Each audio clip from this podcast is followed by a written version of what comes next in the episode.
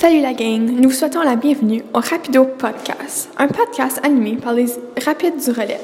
Nous sommes des élèves du programme Option Plus, un programme unique dans la province de l'Ontario.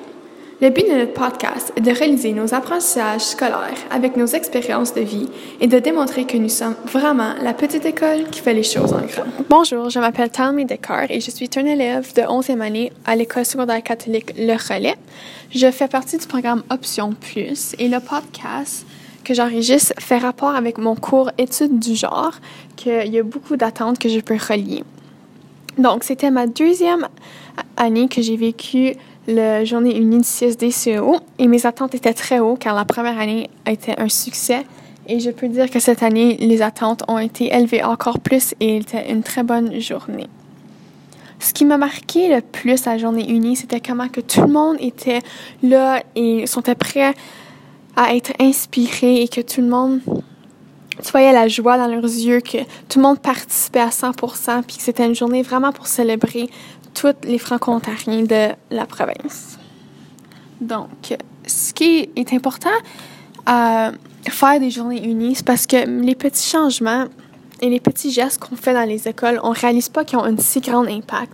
Puis en les soulignant à une journée comme ça, on réalise que oui, on fait vraiment une différence, puis que ça nous aide à s'inspirer à en faire encore plus, parce que c'est pas juste notre école qui la vit, mais vraiment ça l'affecte tout le monde. Puis c'est le fun de voir ce que les autres écoles aussi ont fait, puis qu'on n'est pas les seuls qui essaient de changer le monde, puis que notre conseil, le CSDCO, est vraiment là.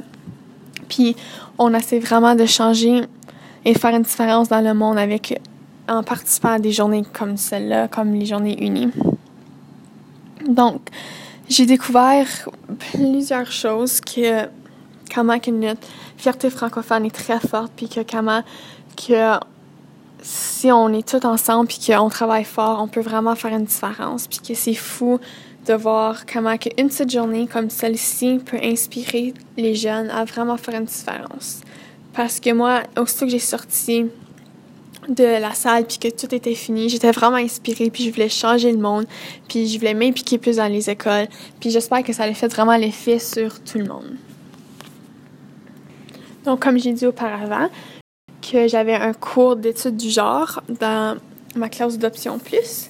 je suis ici avec Francisco, un ancien Codia qui est maintenant un élève de l'Université d'Ottawa qui va nous parler de son expérience à l'école secondaire et comment que il a figuré qui il était, puis comment dur d'avoir une identité de qui qu'on est, puis la perception de soi quand il y a plein de gens qui nous entourent qui sont peut-être pas en accord avec qui qu'on est.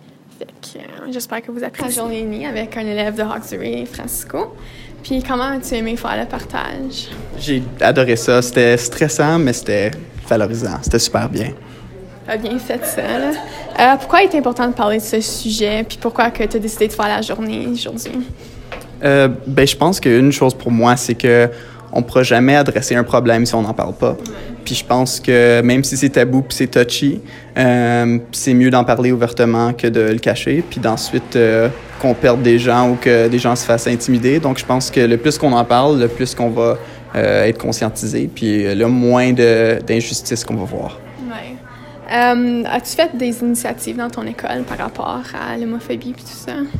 Oui, donc moi, dans le fond, quand j'étais au secondaire, j'ai parti un, un groupe euh, d'alliance aussi. Euh, puis c'était vraiment intéressant. On a pu voir comme euh, des gens qui peut-être avaient des opinions un peu plus fermées, euh, qui ont eu la chance de s'exposer à différentes façons de penser, puis qu'ils ont changé leur façon de penser. Ce club-là, été un succès dans votre école? Ou... Oui, il a été un super grand succès. Euh, beaucoup d'étudiants voulaient participer, euh, même pour des gens qui n'étaient pas euh, LGBTQ. Ouais. Ils voulaient comme s'impliquer, ils voulaient être des alliés. Donc, c'était vraiment super. Puis, était-tu dur à dire à tes amis puis l'avouer à toi-même? Pourquoi? Je pense que oui, ça l'était, juste parce qu'on vit dans une société où est-ce qu'il y a une, une pression, tu sais, pour être euh, attiré à le sexe opposé. Euh, même si on est chanceux de vivre dans un pays où est-ce qu'on est très accueillant puis très ouvert, euh, on a encore du progrès à faire, mais je pense qu'on on y arrive peu à peu. Merci beaucoup pour ton temps, c'est apprécié parce qu'il n'y a pas beaucoup de monde qui parle de ce sujet-là, fait que ça fait une grande Malgré différence. plusieurs avancées, l'homophobie demeure très présente dans les milieux de l'éducation, particulièrement au niveau secondaire.